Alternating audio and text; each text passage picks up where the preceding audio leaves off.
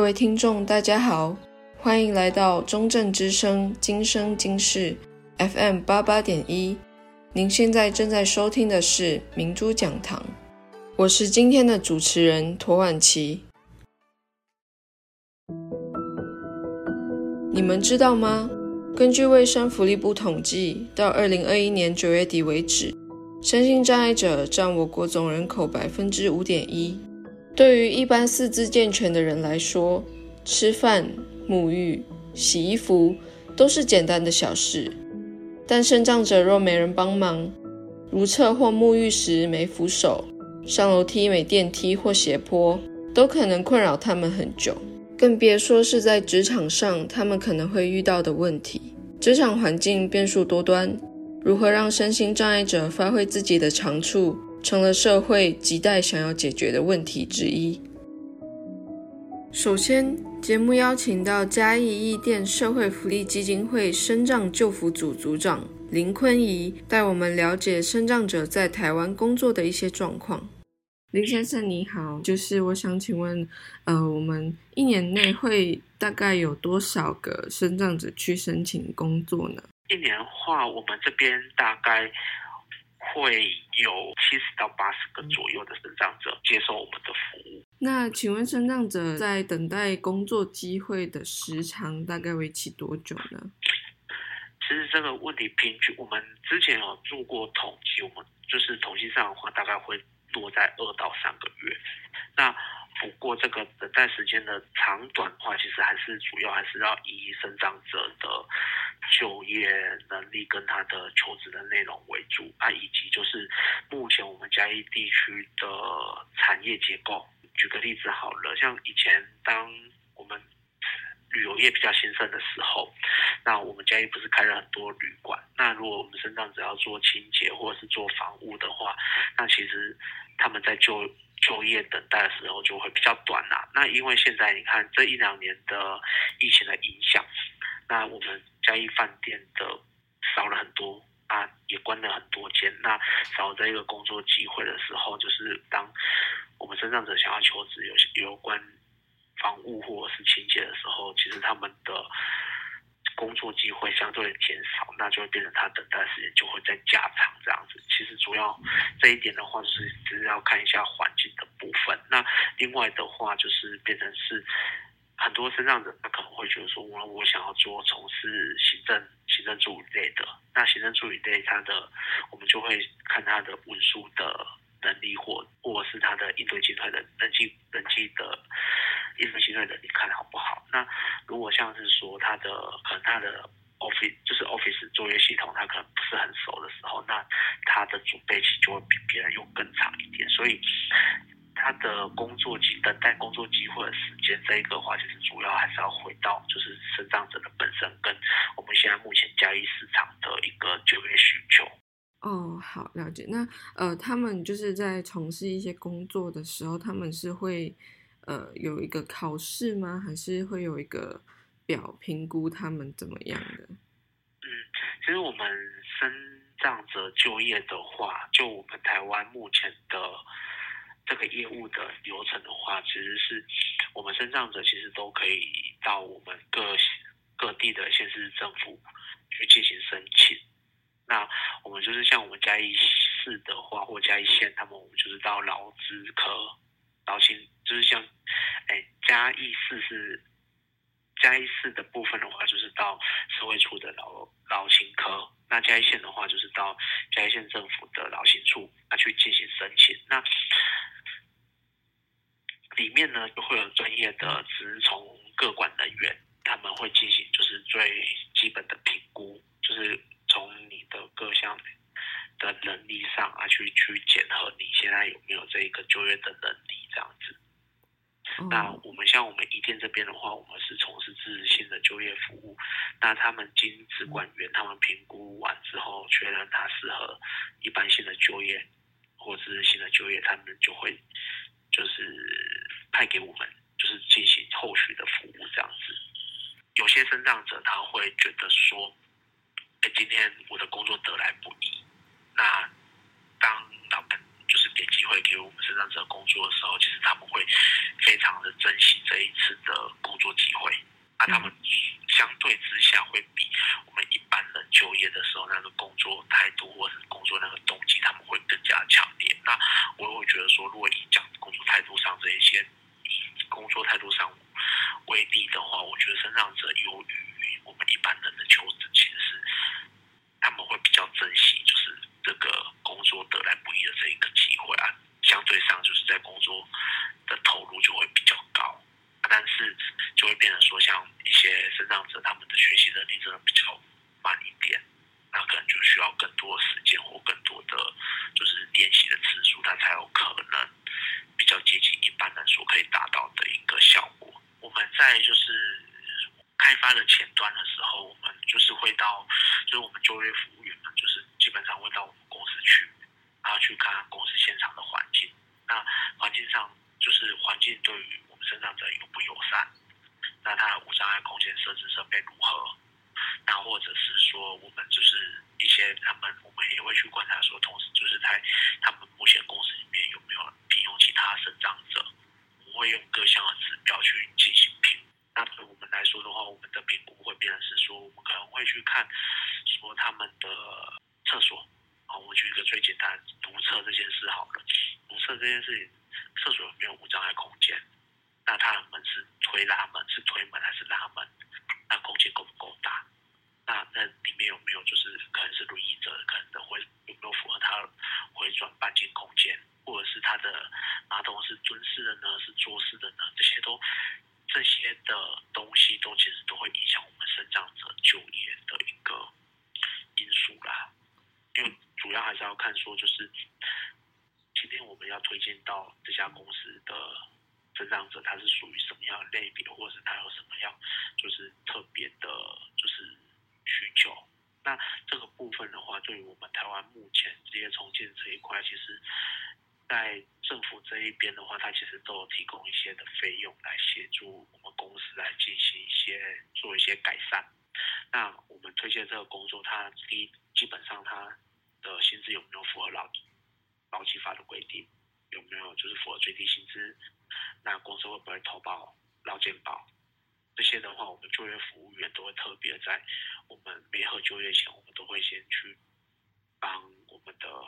服务对象去进行一个筛选。像我们自信的就业服务员的话，我们做的服务是比较不一样，是像例如说，哎，未来可能你去就业的时候。那你去上班第一天报到啊，人生地不熟，对于工作内容可能你也不是非常的了解，那公司一定会有前辈带你嘛，对不对？嗯、那有时候有的你可能会遇到一些，就是可能你的前辈或是你的师傅带你的方式，你可能听不懂，或是你可能需要他多讲几句，或是你可能人家已经跟你讲了，但是你可能哪些又不太懂，哎，又不太好方便问的时候，其实。我们就业服务员在这一个其中就是发挥最大的功效。我们前面会在就业的前期，我们会密集的去职场去访视去辅导。那我们做的工作就是，其实公司不用直接的去教我们的生长者，因为我们就业服务员他会先把这个生长者需要学会的工作，他会先学一遍。就是他回了之后，由我们的是就是就业服务员来知道身障者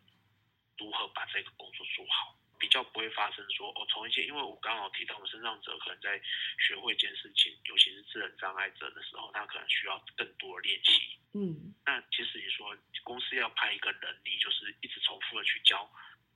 身障者这一件事情，就可能会导致可能公司也不愿意花这个人力的费用。那搞不好现场的师傅，他们也不是相关科系毕业的，他可能也对于身障者的不懂，他可能会觉得啊，这样。就这样子，这样子，这样做就好了。啊，为什么你没有办法？嗯，就会变成说，其 实这些因素都会就是造成就是身上的就业者不易。那你看，如果同事教你教了好几次，你也学不会，那老板如果问说，哎，那个新来的某某某他工作状况如何啊？那同事通常基本会的阿姨有没要。嗯，但是呃，过几天你可能就没有这份工作了。那我们日日新的就业服务员就是为了确保我们是增加我们成长者可以就是稳定工作的机会，所以我们除了前期一些观念的协助建制以外，我们在现场上我们会就是指导这个成长者去完成他的工作，用我们一些技巧缩短他就是学习的时间这样子。哦，了解。那你们是会。就是生长者在去工作的第一天，你们就会留在那边帮助他这样子？哦哦，好。通常可能八点八点要八点上班嘛，我们可能就会跟生长员，那我们就七点五十或五十五分我们就要到了，嗯、就从就是上班的第一天就开始就是协助你。啊，不过这也不是每一个身障者都需要这样子，因为还是要看那个属性跟类别。因为我们现在就是有就是八大类嘛，像如果是我今天服务的是经障者，那可能、嗯、可能服务的需求跟我们智能障碍者就会不同。我如果服务肢障肢体障碍者，那跟就是其他类别又有所不同。这样其实还是要主要看我们生长者的需求。听了这么多关于身障者就业的需求和困境之后，今天想跟大家分享的一场讲座是 Tech for Good 若水的社会创新实践之路，带大家了解若水这家社会企业是如何兼顾商业获利和公共理念的。演讲人是若水国际的郑姿恩副理。世界银行与全球身障经济报告估计，其实全球有十三亿的身心障碍人口，其实它占了全球人口的十五 percent。那联合国称之为是全球最大的少数族群。那身障者，它其实人数众多，超乎你我的想象。那再来就是全球随着经济与都市高度的发展，人口老化。然后甚至是可能有些国情的不稳定、战乱的状况，其实后天造成的身心障碍其实是快速的在增长的。以台湾为例，身心障碍者中其实有高达接近九成的比例是后天障碍的。那也就是说，你我可能都会是身心障碍的一个候选人哦。我们入水呢是想要以一个社会企业的姿态，然后去存在。那其实一般的企业，他们最大的目的可能是想要极大化他们的商业利益。那作为一间社会企业，其实是我们想要在 make money 的同时呢，做到 make meaning 这件事情，就是我们想要妥善的利用我们科技的力量，然后去追逐我们的北极星，我们的目的，也就是活化生长人力资产。另外一句话，它的意思就是，其实我们想要解决生长者他在就业时候所碰到的一些问题。那云端科技产业呢？这个关键字它比较像是一个条件句，就是我们选择在云端科技这个领域，然后去解决身障就业这样子的一个问题哦。那接下来我就会介绍一下我们若水国际它的一个时间线，然后看看它在嗯从成立到现在，它中间过程中做过了什么样的事情。二零零八年呢，我们成立了台湾第一家的社会企业。那那时候的弱水呢，跟我们刚刚定义中所提到的弱水其实有一点不太一样，就是我们那时候还没有拥有一个很明确的身障就业的议题哦。那时候我们是一间创投企业，那时候的定位是我们认为我们想要做一间社会企业的孵化器，也就是说呢，我们想要帮助一些跟我们现在很像的，想要同时 make money 跟 make meaning 的一些企业。然后去帮助他们去茁壮，去扩大他们的影响力。但我们在几经尝试过后，却发现说，哎，这个嗯，想象跟现实的一个不太一样，以及我们看到了 AI 趋势那时候兴起。然后对于一些数据标注处理上面的一个需求，我们把这个需两个需求做一个结合，然后创立了 AI 数据服务事业部。不是那么的合适。那十年磨成一剑嘛。我们那时候二零零八年社会问题八年，那我们经历了两个事业，没有那么的熟悉。那这样的话是可以比较没有办法去做出可能。于是我们去判断说怎么样的社会问题的解方是好解方。那于是我们决定要做一个嗯。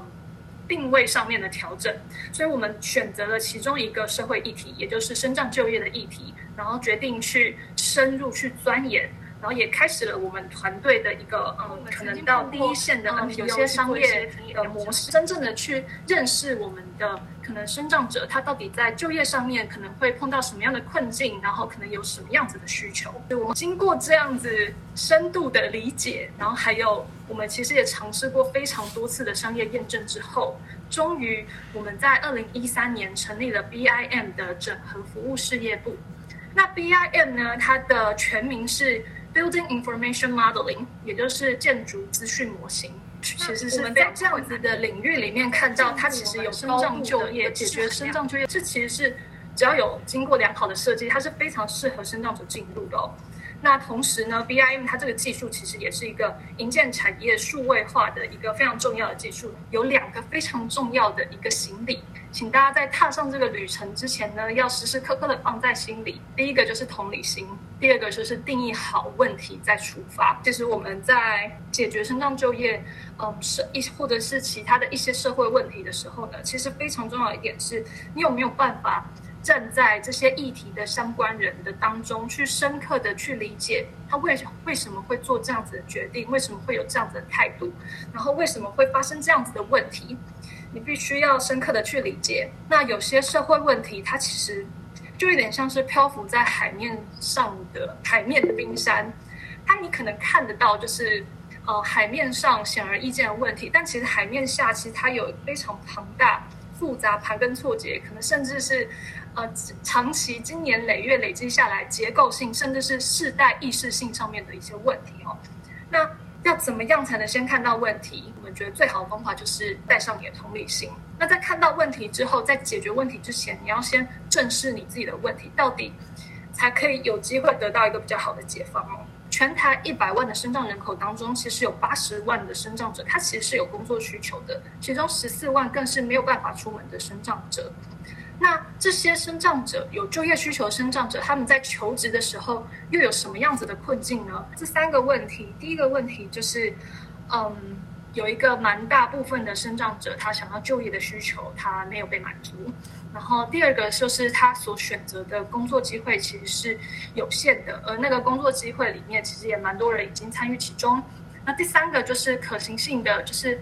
他想要有一份。有职涯的工作的需求，其实也没有被满足。这样子的一个呃看见跟发现，我们决定在我们投入身障就业的第一天，便决定好了我们对于我们的北极星，我们身障就业目标的一个追求的方法跟信念哦，就是我们想要利用科技，然后在云端科技的产业寻找到可以商业自转，能够适合生障者加入的一个工作的机会，创造这样的新的职种。希望生障者他也可以从从中转而变为一个数位经济工作者，并且拥有他的职涯。事业部呢，其实就是我们这样子的理念的一个非常踏实的一个实践哦。那我现在就会来介绍一下我们的第一个事业部。我们第一个事业部其实就是 BIN 整合服务事业部哦，也就是建筑资讯建模。它其实就是营建产业数位化的一个趋势。它中间其实需要投入大量的人力去做可能建模的工作，然后去整合其中建筑物的一些资讯哦。只要有透过良好的设计呢，其实生长者跟这样子的一个技术，它是可以做一个很好的结合的。那我们在这个事业部的成立之初呢，我们便是希望它是一个哦可以出门的生长者，在我们的职场环境中，我们的生长者跟非身障者。非生长者是一起工作的。那我们进到了第二个事业部的介绍，也就是我们的 AI 数据服务事业部。那在这个事业部的成立之初呢，我们便是希望它是一个 for 没有办法出门的居家的生长者，因为他的生理需求、心理需求，或是他的设备的支持器没有办法支持，或是他家里以外的环境没有办法支持他出门。然后再来就是，他也不像是我们。嗯，典型的工作者，一般典型工作者就是我们可以一天工作至少八个小时，他的工时比较不可预测性，可能每天只能工作大概三到四个小时这样子的一个状态，但他还是渴求想要一份工作。那同时之间呢，我们也看到了另外一波市场趋势，吼，就是 AI 人工智慧。AI 人工智慧呢，其实之前它是。其实它是工人智慧，因为机器它并没有办法自己主动的去学习，自己去判别一个资料，它其实是需要被大量的被标注的一些数据去喂养、去训练演算法，去教它怎么做判读。那我们就觉得像是 AI 人工智，嗯，所谓的数据标注，然后和我们的生长者是非常有机会去做一个很好的 match，就像 BIM 跟刚刚我们提到那群生长者。我们目前入水的团队呢，其实里头有五十 percent 的生长员工，生长员工里头涵盖了八十 percent 的呃障碍的一个类别哦。那我们培训了四百多个生长者进入了就业市场啊，创造了两千多个工作承揽的机会。那因为这样子工作的机会，其实我们减轻了蛮多的呃家庭的一些财务上面的负担。所以呢，我们团队是这么相信的，就是我们相信每个人只要把它放在一个对的地方，帮他把把前面的阻力尽可能的移掉，他就可以尽最大的力发挥他最好的一个表现。那我们在移掉阻力这一块呢，我们先讲科技面上我们做了什么。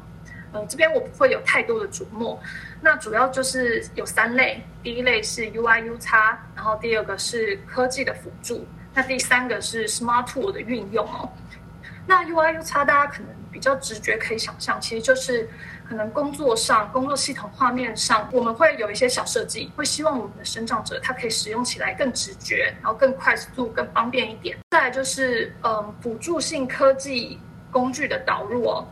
它其实就是，呃，我们有些同伙伴，他其实可能是肌萎的状况，他的肌肉可能会有退化情形，所以我们会希望说有适时的有一些辅具的帮助，让他在工作上不是那么的，嗯，不是那么的疲累，然后不会因为身体的状况而影响到他的工作表现，进而再去影响到他的工作意愿这样子。那 Smart Tool 的运用的话，其实比较。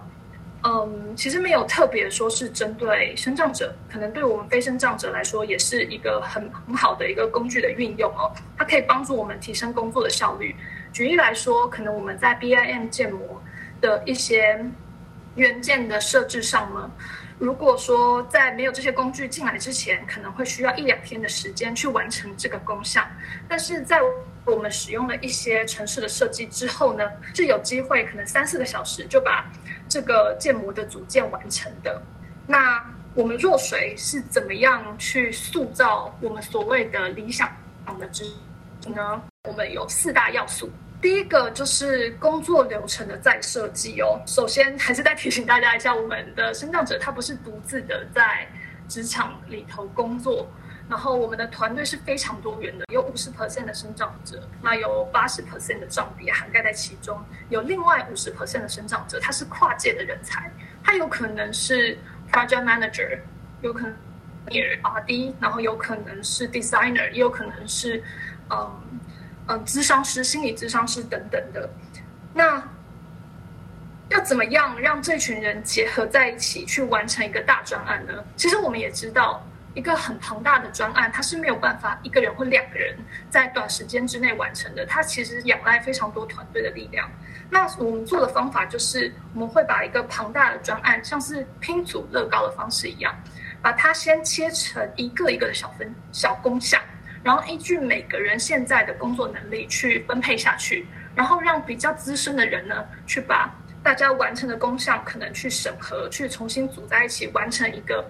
呃，庞大的专案哦。那再来第二个，就是打造职场的心理安全感。那在打造职场心理安全感方面，其实会有两个方面，一个真的是心理层面的，就比较像是大家现在看到的一个创新员工的支持性方案哦。呃，举两个情境，大家比较好好想象。就是第一个是，嗯、我们所有的团队在会议室里面开会，那里头可能会有一些。